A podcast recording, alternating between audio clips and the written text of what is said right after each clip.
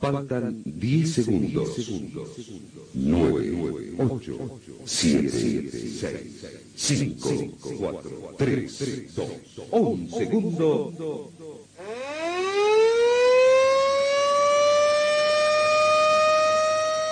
Muy buenas tardes, bienvenidos a Ruedas de Noticias.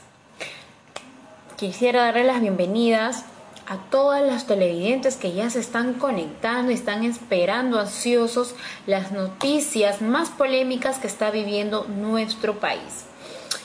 Primero, brindar las disculpas del caso por el miércoles no se pudo brindar, ¿no? No se pudo dar la transmisión por motivos igual de redes, ¿no? De saturación de redes que a la cual no pudo salir el video.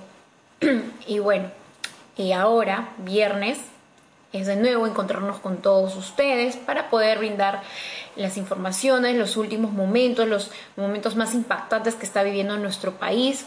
Ahora que ya se está reactivando los trabajos, estamos viendo, ya comenzamos a ver las delincuencias, eh, se puede decir asaltos, también lo que son el tráfico, que eso no ha cambiado, y ya también muertes y accidentes en las vías de la Panamericana norte, sur y todo eso, ¿no? Primero, agradecer porque ya se están conectando y darles la bienvenida, un cordial saludo a todas las personas que siempre están siguiendo a Ruedas de Noticias por la plataforma de Ruedas de Prensa.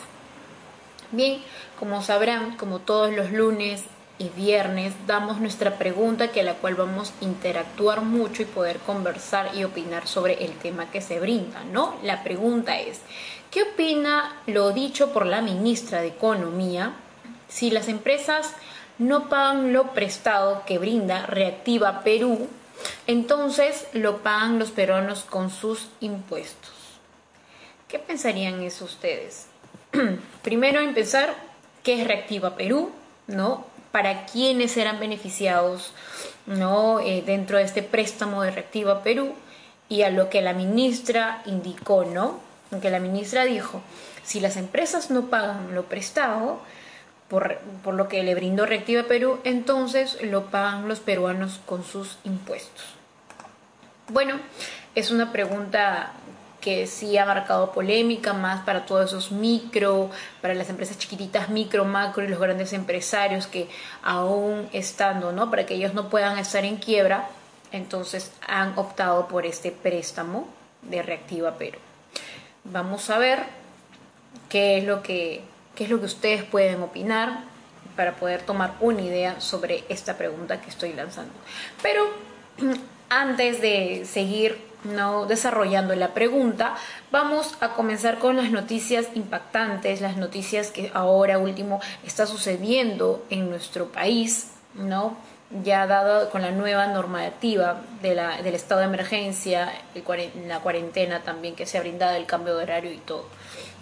Así que vamos a pasar con una noticia muy lamentable. Bueno, las noticias eh, que, que, voy a brindar hoy no todas son no todas son buenas porque la mayoría todos vemos que, como le digo, de un inicio ha cambiado, ¿no? Entonces pasamos con una noticia que que la verdad también impactó en, el, en, la provincia de Callao. No, sujeto intentó robar un fusil a un patrullero de la PNP en el Callao. Como le dije, de una vez que se haya reactivado, los delincuentes están desesperados, ya comenzaron a hacer asaltos, ya comenzaron a robar a las personas. Esta gente no entiende tampoco no entiende la preocupación que estamos pasando los peruanos y aún así está viendo estos criminales por las calles, ¿no? En pleno estado de emergencia se registró un acto alarmante en la región del Callao, en lo que sería un intento de robo por parte de un hombre que intentó sacar un arma del interior del patrullero de la policía, del PNP, ¿no? Entonces, para la cual eh, esto sucedió ese viernes, ese viernes en horas de la mañana se difundió en redes sociales, ahí lo pueden ver también en redes sociales, donde se ve que sin ningún reparo, ningún motivo, un sujeto hurtó un fusil que se encontraba en el interior del patrullero, que estaba ¿no? situado en el Callao. Y obviamente para intentar escaparse del arresto comenzó a correr, no hubo una pequeña persecución, pero igual el hombre fue reducido rápidamente por estos agentes, ¿no? Por intento de robo al, del arma a los oficiales del PNP. La verdad, ver esto y ver que todavía lo viralicen por redes sociales, nos damos cuenta que a pesar de tanto lo que estamos pasando, lo que estamos sufriendo, ¿no? Por esta, por esta pandemia, por esta crisis mundial que estamos padeciendo en nuestro país, aún así esa gente de mala vivir, esa gente, esos criminales, aún están al acecho de las personas, ¿no? Que poco a poco se están levantando de, de, todo lo que estamos pasando, pero aún así ellos no entienden. La verdad, ya no. ¿Qué castigo pueden tener estas personas? El gobierno todavía no ha decretado nada, pero debería ya haber algo, ¿no? Debería haber una norma que ya pueda determinar con esto. Creo que en estado de emergencia o en tema de cuarentena creo que estábamos más seguros en nuestras casas. Ahora ya ni podemos salir, prácticamente no podemos salir porque si, nos, si salimos nos contagiamos, o si salimos nos roban, o si salimos nos matan. Si no nos dejamos robar también nos matan. Entonces, ¿qué está pasando con nuestro Perú? ¿Qué está pasando con nuestro país? Es cosa de día a día que siempre veíamos antes del estado de emergencia, pero ahora le vamos a agregar no, aparte de la delincuencia que pasa en nuestro país, vamos a agregarle ahora el tema de, ¿no? del contagio de, del coronavirus o del COVID-19 que también nos mata, ¿no? La verdad es muy lamentable ver estas, ver estas cosas y encima que se viralicen. Bueno, está bien que la gente sepa en qué parte y que tengan mucho cuidado porque es una alerta o es una alarma para que la gente tenga cuidado. Ya no es estar andando con el celular por ahí o quizás, ¿no? Hasta los mismos oficiales también, como, como el caso que estoy comentando, han querido robarle un arma, ¿no? Estos delincuentes, la verdad, ya no tienen reparo. Bueno, pasemos a Trujillo. Un caso, un caso que ha sucedido en Trujillo ha sido que ha remecido toda la ciudad de Trujillo, ha sido el asesinato de, de, dos hermanitos, uno de tres y de cinco años, que ha conmocionado a toda la provincia de Trujillo, ¿no? Prácticamente eso tampoco ha parado en tema de cuarentena ha visto mucha violencia y las matanzas otra vez están volviendo a salirse de la luz, ¿no? otra vez a, saber de que hay gente que se está, lo está matando, violaciones, maltrato a la mujer, todo eso prácticamente ya estamos volviendo a ver como era antes. Entonces, se pensó que con toda esta pandemia estos pensamientos se iban a cambiar, pero no, no todos cambian, no todos están de acuerdo con el nuevo cambio que se está haciendo como persona, no estás evolucionando ante toda esta crisis que estamos viviendo. ¿no? Entonces, esta noticia ha sido muy remecido, muy remecidor en la provincia de Trujillo, donde mataron a estos hermanitos, dos hermanitos de 3 y 5 años de edad, y ha sido asesinado por un adolescente de 16 años, un adolescente que por venganza, porque dice que este jovencito trabajaba para, ¿no? para, para esta familia, trabajaba para una familia donde los dos hermanitos eran hijos de la, de la propietaria de ese trabajo, ¿no? De, de, esa carpintería, y este señor trabajaba, este joven trabajaba en esa carpintería, y por tema de eso de la pandemia prácticamente le dio un descanso, ¿no? Como empleador le dio un descanso porque obviamente se, se quedaba, y en venganza de eso, porque obviamente según el chico indicaba de que no le habían pagado, no, no, no había un retraso de su pago, entonces mató a estos dos niños, ¿no? Por venganza que no hayan pagado, ¿no? Y, y, bueno, ¿ves? A veces los niños o los hijos de los mismos empresarios o la gente que está negociante, a veces los toman como que parte de su venganza, y es lo que hizo este joven de 16 años, solo tener 16 años y que haya matado a dos niños, los llevó a un arenal, los ahogó comiéndoles haciéndole comer tierra, los puso hacia abajo hasta quedar muertos, ¿no? Hasta que ellos puedan hasta que ellos hayan fallecido. Encima los haya enterrado con el arenal que hay en una parte, ¿no? El sector de Trujillo, y los haya enterrado y hayan los niños, y se hayan hecho locos como que no, nunca los vio y todo eso. Entonces, si la mentalidad de un niño de 16 años que haya matado a solo dos menores de edad de 3 y 5 años, ¿dónde estamos, señores? Son padres de familia. El padre resignado no sabía por qué su hijo fue detenido en la comisaría.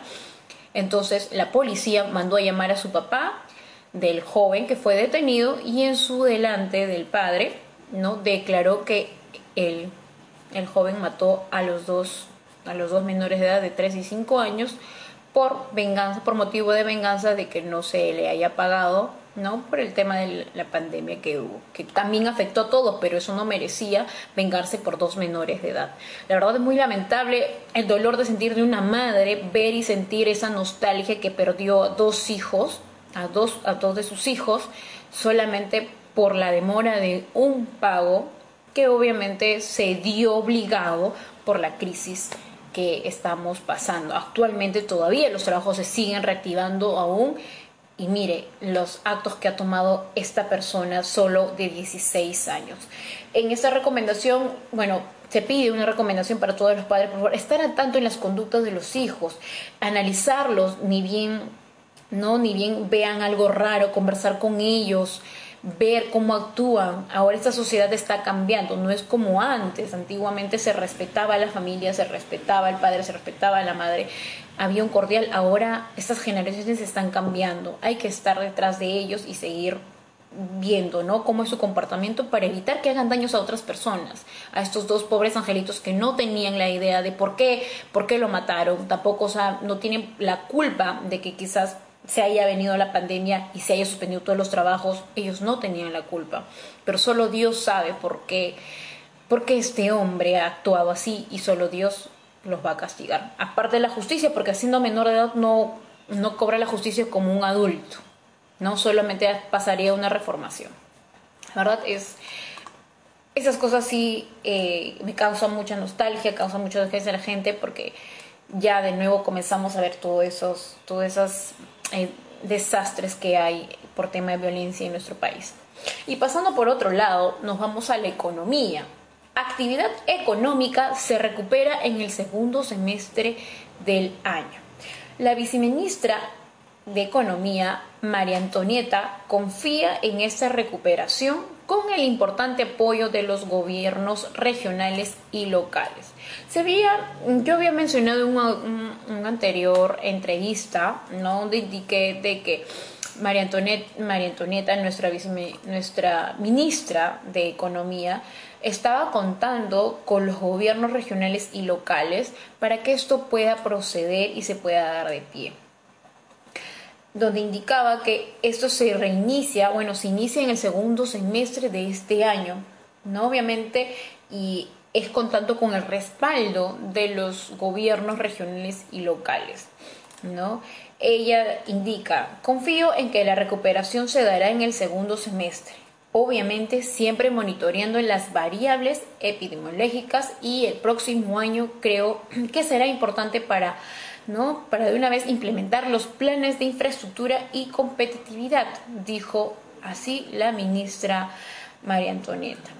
Bueno, también indicó que ahora que hemos iniciado la reactivación económica, vemos en los indicadores de la producción de, no de electricidad, en todo lo que es electricidad que está observando la recuperación gradual de los trabajos, ¿no? Y también de los empleos de a poco, de a poco más porque eh, también indicaron ¿no? que la titular del MEF indica que los resultados económicos de los meses de abril y mayo eran totalmente previsibles, ¿no? Por lo que la economía estaba paralizada con consecuencia de la pandemia y obviamente de todo lo que estamos pasando con el COVID-19. Eh, también dijo, Creemos, creemos que hemos hecho las cosas bien, aunque siempre están en, las, en evaluación las medidas que tomamos y pueden ser ¿no? perfectibles. Somos muy optimistas de este segundo semestre que se va que se va a activar, ¿no? Entonces prácticamente la ministra sostuvo de que en este segundo semestre ya se estaría recuperando las actividades económicas de nuestro país. Prácticamente ella está muy confiada con el respaldo que le están dando los gobiernos regionales y locales. Esperemos que sí, ¿no? Esperemos que sí, este, la economía se pueda ¿no? recuperarse rápidamente, obviamente con todos los beneficiados que somos nosotros, ¿no? Y también no olvidarse de la gente que antes de que pasara esta pandemia poco no tenía nada. Y espero que también apoyara parte de ellos, ¿no? Eso también sería muy, muy bueno. Muy, también la ahora están diciendo estuvimos hablando sobre la vacuna, de que ya se había organizado un grupo para poder lanzar la vacuna, ¿no? Para poder eh, ya buscar una solución. El presidente dijo que en mes de octubre, mm, septiembre, octubre estaría llegando la vacuna ante el COVID-19, ¿no? Pero nada está dicho. La OMC indica, ninguna vacuna está suficientemente avanzada para combatir el COVID-19.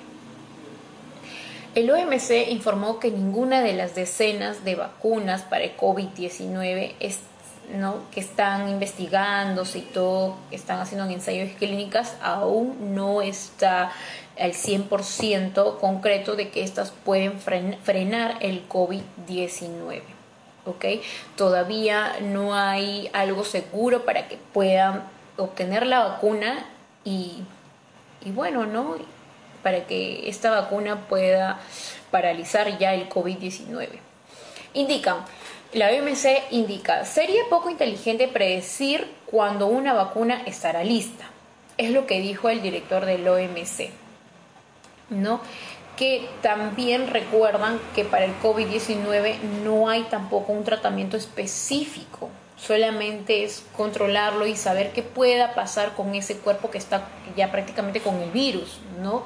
Que ya está eh, obteniendo el COVID-19 y prácticamente todos esos pacientes solamente lo están tratando, lo están controlando, pero más no es un tratamiento para que pueda sobresalir de esa enfermedad. Eh, Estamos viendo que el incremento del contagio del COVID-19 está avanzando. No estamos viendo un, se puede decir, un, este, no se está disminuyendo, ¿no? Sigue en aumento. Pero a partir de estas reactivaciones de trabajo, prácticamente ya la gente también ha comenzado a salir. Entonces ya también el estrés en casa o, o estar en encierro que no aguantan más están saliendo, pero no están o sea, no prácticamente no están cumpliendo con protocolo de seguridad como que se dijo, solo salir en casa lo más cuando lo necesites, pero no para otras cosas. Recuerden que todavía no hay una vacuna y ahorita el OMC ya lo dijo. Hasta ahorita no hay una vacuna que las cuales se han probado y se han dicho de que sí, que iba a venir en octubre, septiembre o que ya están utilizándole. Hasta ahorita esas vacunas no están concretas al 100% para poder detener el COVID-19. Así que por favor no se confíen, no que no piensen de que ya la vacuna la vamos a tener en septiembre, en octubre, como un momento se dijo, ¿no? Todavía no está concretamente realizado, la OMC ya lo está diciendo, de que no hay vacuna, ¿no? Que esté el 100% concreto para que pueda detener el COVID-19. Así que por favor no se confíen, no que me contagio, luego me vacunan, estoy muy bien. No, eso no. Por favor eviten bastante el, contacto con las personas y salgan con su protección. Es lo, lo que se puede pedir, ya que sabemos que en los hospitales no este, están desbordados de tantos, de tantos pacientes con esto, con el virus que contraen, ¿no? Por otro lado tenemos a nuestro alcalde de Lima, Muñoz, donde indica norma de subsidio para transportistas generaría la paralización del metropolitano o incremento de pasajes. ¿Qué es lo que piensan ustedes con eso? Eh, para las personas que viajan en metropolitano, para las personas que ya es de uso diario el incremento ¿no?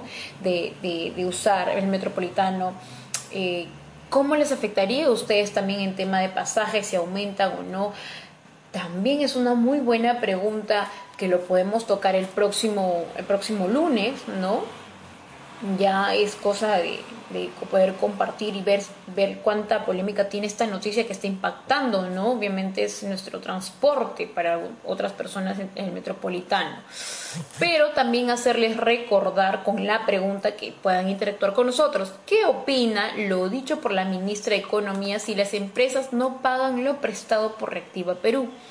Pues entonces, si ellos no pagan, indicó de que los pagarían los peruanos con sus impuestos.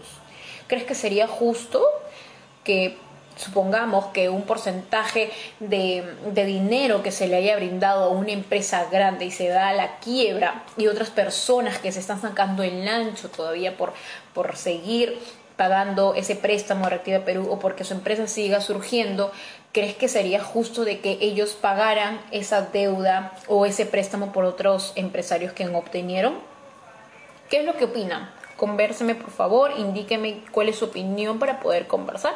Mientras tanto, comentamos con el tema que le venía diciendo sobre el alcalde Muñoz que indica ¿no? la norma de subsidio la, verdad podría, ¿no? Eh, generaría, ¿no? Generaría la paralización del metropolitano o incremento de, de pasajes. Indica el alcalde Muñoz, el que termina pagando los platos rotos es el ciudadano de pie y es que no es viable de mi perspectiva. Es lo que dijo el alcalde de Lima. El alcalde Muñoz expresó su desacuerdo con la norma que establece el subsidio para las empresas de transporte público y lo calificó de, de escandalosa y de discriminatoria prácticamente indica, esto lo único que va a generar es que se vaya cualquiera de dos siguientes caminos, que se paralice la operación del metropolitano y sus alimentadores, porque ya no dan para más. Inclusive también los corredores, en su defecto que ellos digan, bueno, entonces tengo que bajar, eh, buscar, subir, que tengo que buscar, que ellos tienen que buscar a subir la tarifa en una cantidad mayor porque la situación de las exigencias que tienen que preservar para la salud de los ciudadanos no están efectuando económicamente, ¿no? Y bueno, también indicó que al final del día terminan sacando una norma que van a generar un impacto a los ciudadanos y eso no puede ser. El que termina pagando los platos rotos lamentablemente es el ciudadano de a pie, ¿no? Y eso no es viable para su perspectiva, que es lo que indicó el alcalde Muñoz prácticamente el subsidio que se daba para los transportistas, ¿no? Eh, no lo están tomando en cuenta el metropolitano ni los corredores. Imagínense que si eso se paraliza, ¿cómo puede afectarnos a nosotros? Ya que ahora mm, ya prácticamente se iba tomando una ruta diaria, ¿no? Que tomar el corredor y facilitaba en algunos, bueno, para algunos tramos facilitaba y para otros tramos no, porque en un momento no se abastecía esos carros con, el, con la población que se brindaba, ¿no? Entonces, siempre un proyecto hay los pro y los contra, ¿no? Entonces, ahora nuestro alcalde de Lima no está de acuerdo con esa normativa que indica, pues, ¿no? Sobre el subsidio para las empresas de transporte público, ¿no? Bueno, para ellos, porque directamente ellos sí tendrían un sueldo mensual o algo fijo. En cambio, algunas, algunos eh, transporte público, ¿no? los que obviamente están registrados, todavía están, todavía no tienen una economía fija. ¿no? Todavía ellos no están teniendo el dinero, se puede decir, fijo. Bueno, es por eso que nuestro presidente indicó de que el metropolitano, si esto sigue así, con ¿no? el subsidio, el metropolitano y los alimentadores ya no dan para más. Por otro lado, un sector que también ha sido afectado ha sido el sector de turismo. Prácticamente el sector turismo también, el sector del turismo también ha caído ha caído en nuestro país, ha caído en todos los países, pero aquí ha afectado bastante porque sabemos de que eh, sabemos de que nuestro país es un en el sector turismo ha tenido un incremento demasiado en los últimos tiempos, pero actualmente también ha estado casi algunas empresas, agencias de viaje, guías, albergues han estado en quiebra, ¿no? Y bueno, este sector turismo está lanzando y están, ¿no? Están solicitando que aprueben el protocolo ya para las agencias de viaje y guías y albergues que obviamente ellos también necesitan trabajar y necesitan que esto ya de una vez salga. Como sabrán, el Ministerio de, Comercio Exterior y Turismo, MINCETUR, aprobó hoy los protocolos de sanitarios sectorales ante el COVID-19 de las agencias de viajes, turismos y guías de turismo de albergues. Fue a través de una senda de resoluciones de ministeriales publicadas y a la cual en las separadas normas legales, obviamente todos esos decretos son publicados en el diario El Peruano. ¿No? ¿Qué establecen estos protocolos? Estos protocolos establecen la disposición de higiene, saneamiento, uso de equipos, eh, la protección de las personas, protocolos del área de atención, área administrativa y otras áreas operativas. Es importante mencionar que la aplicación de protocolos de albergues, guiado turístico y agencias de viaje y, y turismo se complementa con el documento técnico, lineamientos, para la vigilancia, prevención y control de salud de los trabajadores riesgo de exposición, que es el decreto que se ha mencionado, ¿no? Entonces, ya se aprobó el protocolo de seguridad para que el turismo pueda ya estar laborando. Prácticamente el sector turismo ya puede estar trabajando, ¿no? Ya aprobaron para las agencias de viaje. Ojo, solamente para algunas, no todas están cumpliendo con la norma de seguridad, ¿no? Con el protocolo de seguridad y saneamiento que está indicando, que está indicando y ya está establecido en el decreto basado en el diario El Peruano. Así que muy pronto vamos a volver a ver, ¿no? Muy pronto podemos a ver, pero todo con su protección, por favor, ya que estamos viendo que en algunas ciudades de nuestro país todavía siguen en cuarentena. Así que hay que tener. Ahora, para la gente que aún no han solicitado su retiro del 25% de la FP, ya no hay más, ya no hay más, ya no hay más, se puede decir, ya no hay más cronograma, ya lo pueden realizar Así pueden ingresar a la página de la AFP, ¿no? Consulta Retiro AFP, para que puedan ustedes ya solicitar su, ¿no? su retiro del 25%.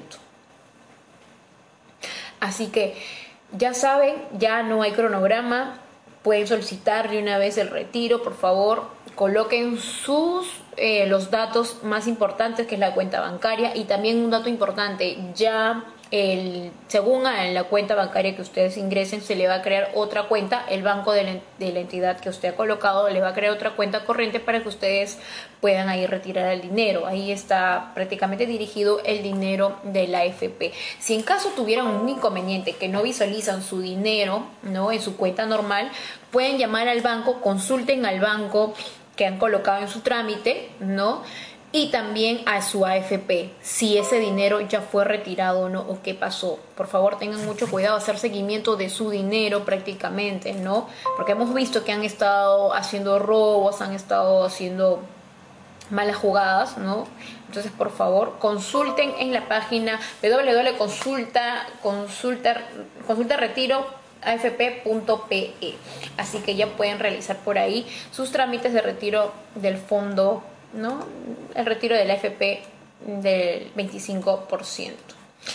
Ahora, algo rápido que sí quería mencionar es que eh, una noticia que también impactó es de Somos Perú, ¿no? Somos Perú propone adelantar los gastos para agosto la gratificación de Navidad en sector público. esto es lo que están proponiendo es por la por la necesidad que están pasando, prácticamente estamos pasando, ¿no? No tenemos, eh, otras personas no están, no están teniendo la liquidez del trabajo que están como tenían antes, a otras, a otra persona le han reducido el trabajo o le han reducido el porcentaje del dinero que percibía, ¿no? Mensualmente, entonces prácticamente están solicitando adelantar para poder cubrir algunos gastos como que pagar los servicios de casa, los servicios que tiene que hacer, ahora también algunas deudas que hayan tenido o prácticamente para su, su, bienestar de salud, ¿no? Tanto para su salud y tanto para su alimentación. Es lo que está proponiendo la bancada de Somos Perú, que presentó un proyecto que la ley que la ley que pueda plantear es adelantar el pago de los aguinaldos y gratificación por, por Navidad. Bueno, nos eh, esperemos que se apruebe, igual se le va a informar el tiempo que se pueda aprobar, ¿no? Ya esto de, de lo que se pueda ver. Bueno, vayamos a nuestra pregunta, como les dije. ¿Qué opina lo dicho por la ministra de Economía, que hace un momento estuvimos hablando de ella, ¿no? María Antonieta, si las empresas no pagaran el presto, eh, bueno, lo que presta Reactiva Perú, entonces, los, ¿cómo podrían pagar esas empresas? ¿Los peruanos pagarían con sus impuestos? ¿Creen usted que es correcto eso? Bueno, les comento. Se comentó y se dijo Reactiva Perú era un programa para poder brindar a todos los empresarios, micro, macro y grandes empresarios para que se pueda, ¿no? Se le puedan brindar un préstamo y así puedan pagar a su personal para que esas empresas no puedan ir en quiebre. Entonces, ¿cuáles son los requisitos para que Reactiva Perú pueda brindar este aporte? También se dijo que solamente ese documento o la inscripción para que puedas tú acceder a este programa de Reactiva Perú fue hasta el 10 de junio, ya no más. Pero, ¿cuáles fueron los requisitos que ellos, que ellos validaron para que puedan no eh, brindar este, este préstamo? Pues los requisitos son, las empresas no deben tener deudas tributarias administrativas por la SUNAT por periodos anteriores del 2020. Exigible en cobranzas coactivas por un monto mayor de un UIT, ¿no? UIT, yo al momento solicitar el crédito del ESF, del ESF.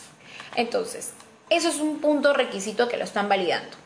Segundo punto, a febrero del 2020, las empresas deben estar clasificadas en el sistema financiero, en la central de riesgo de superintendencia de bancas, seguros y AFP, en la categoría de norma o con, problemas potenciales.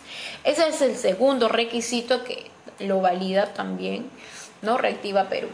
Si las empresas no cuentan con clasificación de dicha fecha, no haber estado en una categoría diferente a la categoría normal, considerando los 12 meses previos al otorgamiento del préstamo, también se consideran con categoría normal aquellas que no cuentan con la clasificación en los últimos 12 meses. O sea, también están viendo cuánto han, ¿no? han percibido en sus 12 meses de los anteriores cuánto han estado ganando, ¿no? Si clasifican o no, cuánto han percibido por ahí, van a ver la, cuánto es el bono que recibiría. También indican que no deben estar vinculadas con el ESF, ¿no? que otorga el crédito, así como las empresas comprendidas con el ámbito de ley 30737. ¿Ya? ¿Ok? Entonces, son estos cuatro puntos más específicos que Reactiva Perú evalúa a esas empresas que ya han tramitado para el préstamo de Reactivo Perú, para todos los empresarios. ¿no? ¿Cuál es la garantía que indica Reactiva Perú? Reactiva Perú garantiza que cubre todo el saldo pendiente de pago del crédito otorgado con una cobertura que dependiendo el monto de crédito va desde el 80% hasta el 98%. Indicamos, créditos por empresa, va desde 90 mil soles con garantía del 80, con la garantía del 98%. El otro monto sería de 90 mil 90 mil 1 a 750 mil en garantía del 95%. la tercera categoría sería de 750 mil a 750 mil 1 con garantía del 90%. Y la categoría cuarta es de 7.000 de 7.500 7.500 a 10.000 con garantía de 80%. Obviamente estos montos de créditos están garantizados, ¿no? Obviamente en el monto de crédito en soles y la garantía individual dependerá del volumen de ventas en las empresas.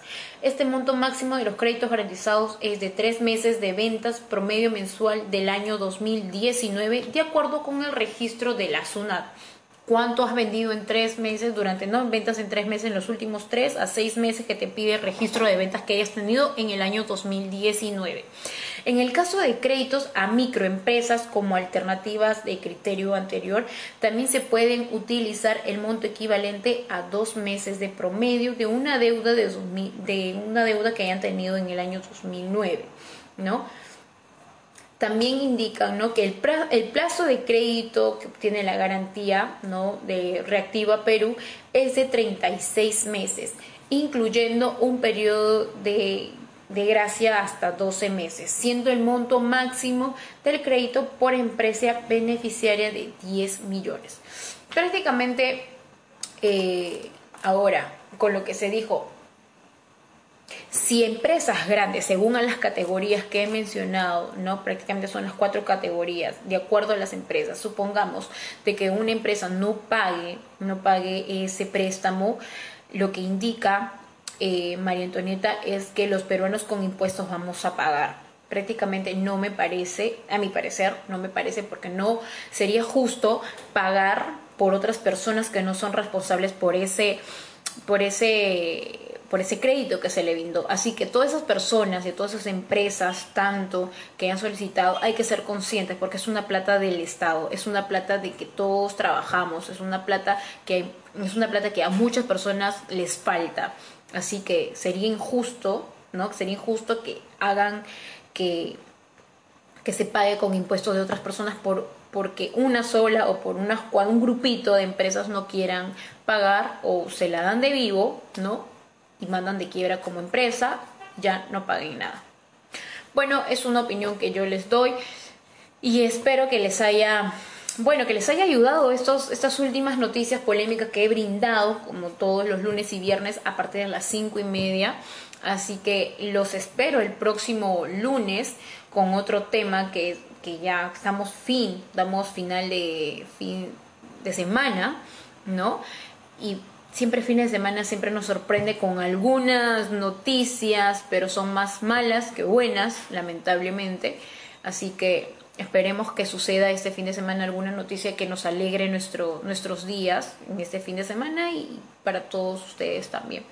Bueno, agradecer a todos los que se, se hayan conectado, agradecer a todos que hayan participado también en la pregunta brindada y los espero el próximo lunes a partir de las cinco y media en Ruedas de Noticias en su plataforma por el Facebook como Ruedas de Prensa.